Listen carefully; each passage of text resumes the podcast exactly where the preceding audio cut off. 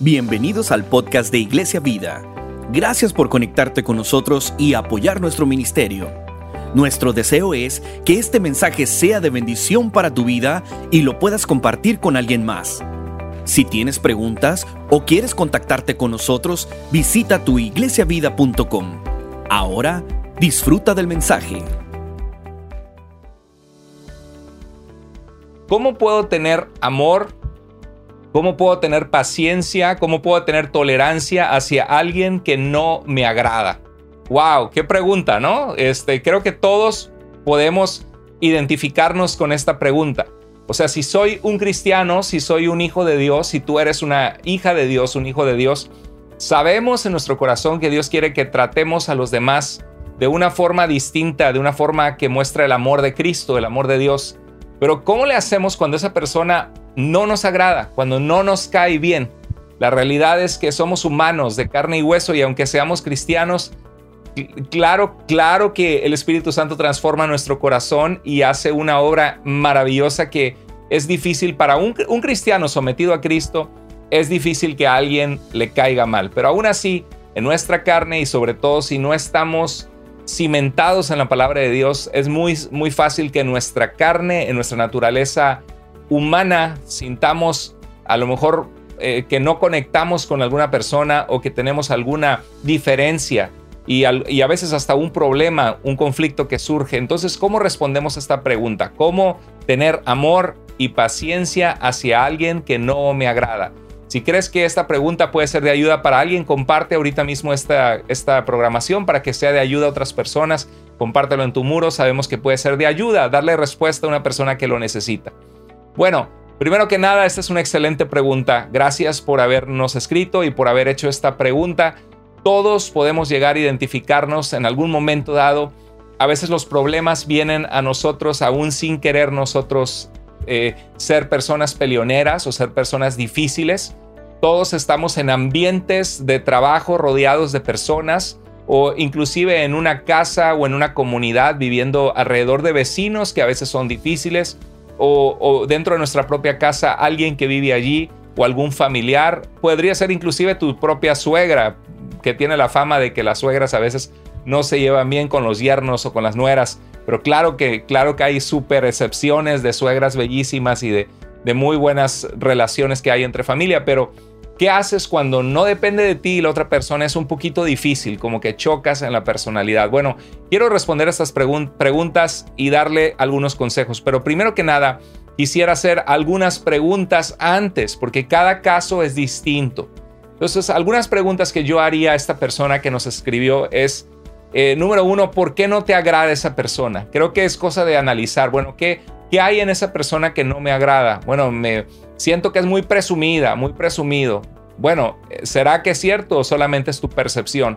No me gusta que siempre eh, me deja el trabajo hacerlo a mí en el trabajo y no pone de su parte y luego se excusa. Hay gente que es medio, medio desconsiderada, irresponsable y son situaciones que molestan dentro de nosotros cuando vemos algo que es injusto. Eh, la pregunta es, ¿te trata mal esa persona? ¿Por, qué? Y si te trata mal, ¿por qué te trata mal? hay algo que hace esa persona que te perjudica. ¿Será que sus personalidades chocan? A veces hay personalidades que chocan. Hay personas que son extrovertidas y que tienden a ser el centro de la reunión y de repente los juntas con otra persona extrovertida y de, alguna manera chocan y en el fondo del corazón puede haber algo que, que, es, eh, que hay que arreglar con Dios cada una de esas personas porque les gusta ser el centro de atención. Pero hay personalidades que, chocan o que eres impaciente con una persona que casi no habla o, qué sé yo. Cada caso es diferente. Otra pregunta es, ¿hay algo en tu corazón que rendir a Dios? Porque si tú has reaccionado mal contra esa persona, puede ser que el problema que eres tú o que tú eres una gran parte del problema. Hay algo en inglés que me, me gusta como esa frase que es a self-fulfilled prophecy. Eso en inglés significa una profecía autocumplida. Cuando tú tienes, por ejemplo, piensas, esa persona yo no le caigo bien, siento que me rechaza, siento que es fría conmigo. Entonces, ¿qué haces tú? Como consecuencia, tú tratas a esa persona diferente. Cuando llega esa persona, cambias tu semblante, eh, te portas un poco cortante con esa persona, te alejas Y puede ser que la otra persona piense, bueno, yo le caigo mal a esta persona, pues también cuando esa persona se acerque yo voy a hacer lo mismo. Entonces tengamos cuidado cuando no hay una base firme para que alguien te caiga mal y solamente te empieza a caer mal y, el que a ti te cae mal se nota en el trato con la persona o te sientes hipócrita hacia la otra persona y la otra persona empieza a rechazarte y entonces tú confirmas y dices, ya ves, te lo dije, esta persona eh, no me caía bien, pero en realidad tú fuiste parte del conflicto, parte del problema. Eh, pero quizá que hay eh, otra, otra pregunta que analizarse, ¿hay envidia en tu corazón en algo que rechazas a esa persona por alguna razón? hay frustración o desconsideración de esa persona hacia ti por alguna razón que quizá tienes que ir y hablar con la persona y ser directo y decir, mira, eh, te quiero hablar algo un poquito delicado, pero la verdad es que eh, estas cosas que tú haces en el trabajo a mí me cargan más el trabajo y me hacen sentir de esta manera. Me gustaría que pudieras cooperar y ayudar. Recuerda que cuando tú atacas te van a contraatacar.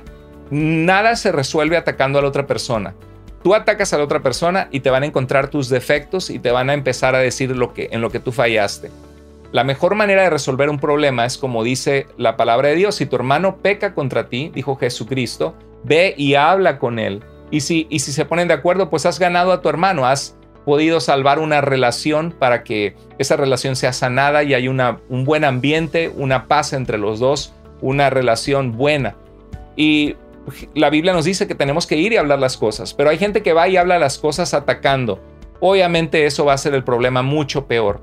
Ahora, cierto, hay gente que cuando tú vas a hablar las cosas, por más que tú trates de hacerlo de una manera tranquila, de una manera calmada, pausada, con atenciones a la otra persona, hay gente que es tóxica, hay gente que es disfuncional, muy disfuncional, y hay gente que ni siquiera tocarle un problema o, decirle algo porque explotan y todo lo que tú les digas lo van a usar en tu contra y la cosa termina peor. Esa es la excepción, pero hay casos así donde uno tiene que ser muy sabio. Pero bíblicamente, sobre todo si, si hay una buena relación, si, si fue una persona con la que te llevaste bien en el pasado, ya sea un familiar tuyo, un hermano en Cristo de la iglesia con el que te saludabas bien, una amistad que tú tuviste. Creo que si esa amistad era valiosa, si esa relación era valiosa, tenemos el deber de ir a hablar con la persona y decirle, oye, lo que tú hiciste me lastimó. Cuando tú hiciste esto me hizo sentir así. Y trata de contar hasta 10, ahora sí, de, orar a Dios antes para que cuando tú vayas a hablar las cosas se puedan arreglar y no traigas tú toda la tensión y la frustración y el enojo que lo sacas y eso hace que la otra persona se encienda también y termina peor la cosa. Hay que saber hacerlo, pero cuando es una relación que vale la pena, hay que hacerlo. No es correcto abandonar relaciones, nunca te conocí, es como si nada hubiera pasado, cortón y no te vuelvo a ver. Eso no es algo que muestra el amor de Dios. Entonces siempre si hay algo en tu corazón, eh, pésalo y dile, Señor, si hay algo en mi vida que yo soy parte de por qué esta persona me cuesta tanto trabajo tolerarla o tenerle amor, Señor, si hay algo en mi vida, cámbiame. Entonces tienes que estar, este, otra pregunta que yo haría, tienes que estar viendo a esa persona, porque cuando es una persona tóxica, obviamente nadie te dice que tienen que ser mejores amigos. El amor en Cristo no significa que tengas que visitarlo todos los días o hablar con esa persona todos los días. Pero si está en tu trabajo, sí puedes ser amable y decir hola y adiós y mantener tu distancia porque sabes que es una persona conflictiva. Eso es, algo que se puede llegar a hacer. Ahora, la Biblia nos manda amar a nuestro prójimo. Eso es algo bíblico y es algo difícil porque hay prójimos que son más amorosos que otros. Hay, hay, hay, gente que es más fácil de amar que otra gente. Hay gente que es difícil amar. Espero que si tú estás escuchando este, esta respuesta bíblica, no seas tú una de esas personas que es difícil amar. ¿Eres fácil de amar o eres difícil de amar? Medio complicado, medio problemático, medio conflictivo. Este, si es así, rinde esas áreas a Dios. Bueno, respondiendo a la pregunta, también algo importante es que Jesús nos dijo que debemos amar a nuestros enemigos. Híjoles, esta es la más difícil, una de las declaraciones más difíciles de toda la Biblia. Porque es muy fácil en teoría decir, bueno, si alguien se tiene enemistad conmigo, pues yo lo voy a amar. Pero cuando estás con una persona que te la hizo, que te da coraje, que te da enojo por alguna injusticia que te hicieron, Está bien difícil pensar en amar a tu enemigo. Esta es una de las áreas más difíciles de nuestro corazón, algo que nos confunde. Pero Señor, ¿qué significa amar? ¿Voy a darle un abrazo, un beso? ¿Qué es amar si, si Él quiere mi mal? ¿A qué se refiere eso? Bueno, Jesús dijo que Dios hace salir el sol sobre buenos y malos y que para que seamos hijos de nuestro Padre tenemos que aprender a perdonar porque Dios también nos ha perdonado. Pero muy importante entender que el amor eh, no necesariamente es solo un sentimiento. El amor efectivamente es un sentimiento. Hay gente que sentimos amar y gente que no sentimos amar. Pero el amor va más allá que un sentimiento. El amor, queridos hermanos y amigos, es una decisión. Jesús dice, bueno, la Biblia dice en Romanos 5.8 que Jesús, que, que, que eh, Él vino a morir por nosotros por amor. Dice que Dios muestra su amor para con nosotros, en que siendo aún pecadores, Cristo murió por nosotros. Jesucristo nos mostró su amor y no éramos dignos de amor. Es un amor incondicional el que Dios nos da. ¿Y qué significa? Que Jesús hizo algo por nuestro beneficio, por nuestro bien. Se entregó por nosotros. El amor significa buscar el bienestar de la persona que amamos. Cuando hablamos de amar al enemigo, Jesús mismo dijo que si tu enemigo, bueno, que si tu Pablo dice en Romanos, que si tu enemigo tiene hambre, que le des de comer. Si tiene sed, que le des de beber. O sea, cuando ves a tu enemigo en una necesidad, en una situación difícil, quizás está la llanta ponchada en media carretera y tú tienes las herramientas y te puedes orillar y decir, ok, este vi que estás parado, te quedaste con el carro, sí, te voy a ayudar. Imagínate qué impresión hará eso en tu enemigo. Bueno, el, el amor es una decisión, decidir tratar a la persona como quisieras que te trataran a ti. El amor busca el bienestar de la otra persona, eso significa amar. Y la pregunta es otra vez, ¿cómo puedo hacer para tener amor, paciencia y tolerancia hacia alguien que no me agrada? Bueno, tres cosas quiero darle a esta persona que me escribió. Oración, reflexión y acción. Oración, reflexión y acción. Si haces esas tres cosas, vas a poder desarrollar en tu vida tolerancia, paciencia y hasta amor por la persona que no te cae bien. Y, no, es algo no es algo fácil de hacer, es algo que requiere someterte al Señor Jesús, someter tu corazón a Dios, pedirle a Dios ayuda. La oración es muy importante porque la oración cambia nuestro corazón y nos ayuda muchísimo a no recordar con tanta molestia a alguien. Y uno puede ser sincero con Dios. Señor, tú sabes que esta persona me frustra, Señor, quisiera no ilumínalo, sino elimínalo, dirían a veces de, broma, ¿no? Señor, tú sabes que esta persona no me agrada, no me cae bien, tú sabes lo que me hizo. Padre, te pido que ayudes, me ayudes a soltar en mi corazón este sentimiento de amargura, de odio, Señor. Trata con esta persona, muéstrale, Señor, lo que está haciendo que no es correcto. Señor, si hay algo en mi vida que tú tienes que cambiar, tú me amaste a mí siendo yo inmerecedor. Dios, ayúdame a no estar deseando el mal de esta persona. Cambia mi corazón. Y muchas veces cuando uno ora por una persona, Dios empieza a cambiar el corazón de nosotros y empezamos a ver a la persona con menos, con menos amargura, con menos rencor. Y llega un punto que Dios, Dios sí hace eso, Dios hasta pone amor en tu corazón, como Jesús que dijo, Padre, perdónalos, no saben lo que hacen. Y eso es difícil hacerlo, pero con la ayuda del Espíritu de Dios en nosotros es posible hacerlo. Lo segundo es la reflexión. La reflexión nos ayuda a entender mejor la situación. Es importante reflexionar, bueno, ¿por qué está pasando esta situación? Eh, ¿por, qué, ¿Por qué me cae mal esa persona?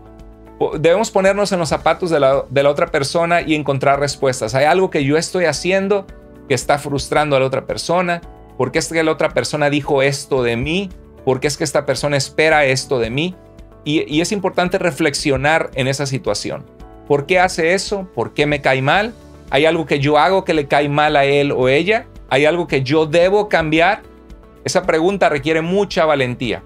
La mayoría de la gente piensa en mí, en yo, en lo que me hicieron, en lo que yo quiero que cambies, pero rara vez volteamos las cosas y decimos, ok, ¿qué es lo que yo tengo que cambiar? ¿Qué es lo que yo estoy haciendo mal hacia la otra persona? Y eso, eso lo da la reflexión y la oración. Si esa persona es orgullosa, es egoísta, es ventajista. Hay gente ventajista ¿eh? que no quiere tu bien, solamente quiere ver cómo puede usarte a ti o cómo puede cargarte la mano o cómo pueden ellos zafarse de su responsabilidad y aventarte a ti las cosas. Si esa persona es ventajista, deshonesta, peleonera, hay gente que es bien peleonera o injusta, ser paciente y tener amor en Dios no significa permitir su injusticia. Podemos poner límites necesarios sin llegar a ser peleoneros o injustos nosotros mismos. Si alguien que en tu trabajo te carga la mano y se desatiende, habla con esa persona y decir, oye, no es justo, porque yo estuve trabajando dos horas, llegaste solo hiciste 10 minutos de tu turno. Es algo que, que, nos pagan por hacer, es algo que, te, que, que, tienes que cumplir con tu parte, no me puedes dejar a mí hacer lo que tú no hiciste. O uno puede ser firme. Tienes problema con alguien en tu casa, puedes decir, ¿sabes qué? Que acordamos esto cuando tú llegaste a vivir a mi casa este, tú ibas a comprar tu propia comida o tú ibas a ayudar con el agua, con la luz o acordamos en esto, eh, piénsalo, te, voy a dar 30 días para que lo pienses, si no, pues puedes buscar otro lugar. Uno puede poner límites, límites sanos, los límites son necesarios muchas veces. O en un momento dado hablar con tu supervisor en tu trabajo, buscar ayuda de las autoridades pertinentes. Eso es parte de también nosotros cuidar nuestro corazón, nuestra vida, nuestra familia. Lo que es justo es justo y a Dios le agrada la, justicia. Entonces es importante que, amar y ser tolerante, que entendamos que no significa permitir que abusen de ti, permitir que te traten mal y no poner límites. Dios quiere que pongamos límites de lo que es injusto. Tampoco significa que tenemos que ser cercanos con esa persona. O sea, aprender a tolerar a alguien, a ser paciente con alguien, a mostrar el amor de Dios con alguien que no lo merece, requiere, requiere el amor de Dios, pero tampoco significa, sobre todo si la otra persona no cambia, si la otra persona es tóxica, no significa que tengamos que estar ahí con esa persona todo el tiempo y ser cercanos. Podemos tomar nuestro espacio, nuestro límite, nuestra distancia. Donde es errado tomar distancia es con alguien que te llevaste bien, y que no arreglaste las cosas y tomas distancia, eso es una injusticia. Es como que estoy muy ocupado con mis sentimientos, con mi orgullo, que yo no quiero volver a tener nada que ver contigo, aunque no he hablado las cosas contigo y aunque no me he autoanalizado a ver que yo te fallé a ti. Eso, eso es errado, es una desconsideración. Y hay gente que hace eso en las amistades. Deja amistades tiradas, iglesias tiradas, saltan de iglesia en iglesia, hermanos en Cristo lastimados porque no han tomado el valor y el amor de obedecer la palabra de Dios, de ir y hablar las cosas con paciencia. Bueno, este, pero hay, hay situaciones que la gente es tóxica y ahí sí tienes que tener distancia. Y, finalmente, además de la, oración y de la reflexión, necesitas la acción. De nada sirve orar en secreto, oh Dios, quita de mí el, el, rencor, Señor, eh, dame paciencia, y reflexionar, oh, sí, yo he fallado. ¿De qué sirve eso si no vas y dices, sabes que perdóname, yo también la regué? O si, cambias si no cambias tu actitud con esa persona para tratar de sanar la relación. La acción se refiere a tomar la iniciativa de someterte a Dios, despejar obstáculos en lo que de ti depende, porque a veces hay obstáculos, hay cosas que se hicieron que no se pidieron perdón o, cosas que tú no has comunicado tus necesidades o lo que te frustra. Y, todo eso es necesario para quitar de tu corazón ese sentimiento de rechazo contra esa persona. Si hay algo que tú tienes que hacer, rindiendo a Dios para que quite ese sentimiento de ti, hazlo, obedece a Dios, ese es mi consejo. Y eso puede significar perdonar, pedir perdón, hacerle el bien, no pagarle con mal. Y quisiera compartir, eh, para finalizar esta respuesta, lo que dice Romanos 12, 17 al 21. Es un pasaje súper útil para responder esta pregunta, un pasaje que nos ayuda mucho en nuestra vida para ser exitosos en cómo nos llevamos con los demás. Romanos 12, 17 dice, no paguen a nadie mal por mal. Te hacen mal, no vayas a vengarte y responderle con groserías o hacerle algo. Te hacen mal, procésalo, ve cómo lo vas a manejar, ve cómo vas a poner límites, ve cómo vas a hablar las cosas, ve cómo vas a ver, vas a hacer valer la justicia, pero no pagues a nadie mal por mal. Procura lo bueno delante de todos. O sea, en lo que de ti depende, no andes con tu carota larga al estar en tu trabajo con la persona y mucho menos en la iglesia. No andes frustrado, este, haciendo, hablando mal, chismes de cosas que no son ciertas. No, procura hacer lo bueno a los demás. Como te gustaría que te traten, trata a los demás. Si es posible y en cuanto dependa de ustedes, vivan en paz con todos, en lo que dependa de ti. No tomen venganza, hermanos míos, sino dejen el castigo en las manos de Dios. Dios siempre, Dios no se queda con nada y cuando hay algo injusto, Dios dice, el mía es la venganza. Y de verdad que Dios da el pago en su justicia contra aquel que comete injusticia. Creo que lo hemos visto muchas veces. Gente que parece que se salió con la suya y más adelante en la vida vemos que les va muy mal por la maldad que hicieron. Dijo, mía es la venganza, yo pagaré, dice el Señor. Y dice el verso 20, antes bien, si tu enemigo tiene hambre, dale de comer. Si lo ves que está este, necesitado en alguna situación, ayúdale. Si tienes sed, dale de beber. Tienes sed y tú tienes un agua, un Gatorade, quieres uno, compárteselo. Y mira lo que dice la Biblia, actuando así harás que se avergüence de su conducta. Aquí la nueva versión internacional usa la equivalencia dinámica, no la equivalencia formal. La Reina Valera o la Biblia de las Américas, me parece que la Biblia de las Américas también dice así, porque así dice el griego, dice, ascuas de fuego amontonará sobre su cabeza. Y alguno de ustedes podría decir, oh sí, vamos a darle con fuego sobre la cabeza, se lo merece por cabezón y por persona tóxica y malvada. No, no, no, la palabra ascuas de fuego era una expresión que significaba arrepentimiento en esa época, en la cultura, en el contexto cultural.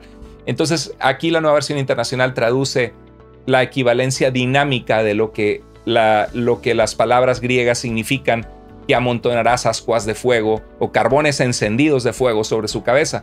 Es una forma de, de expresarse que significa harás que se avergüence de su conducta, que se arrepienta de cómo te ha tratado. Y el verso 21 dice, no te dejes vencer por el mal, al contrario, Vence el mal con el bien. ¿Qué texto, no? Necesitamos memorizar este texto, ¿no creen? No te dejes vencer por el mal, al contrario, vence el mal con el bien. No sé cuántos valientes va a haber a través de este video que van a decir, voy a ponerlo en práctica, voy a poner en práctica esto. Lo que dice este texto, en pocas palabras, este pasaje dice, número uno, no pagues mal a nadie mal por mal. El mal que te haga no vayas y te vengues otra vez. Si la otra persona te trata mal, no hagas tú lo mismo. Pero si puedes poner límites, si hay algo injusto, pues hazlo. Número dos, lo que este pasaje dice es, si es posible, en lo que de ti dependa, vive en paz con todos. Ahora, hay ocasiones que no es posible. Hay ocasiones que no depende de nosotros.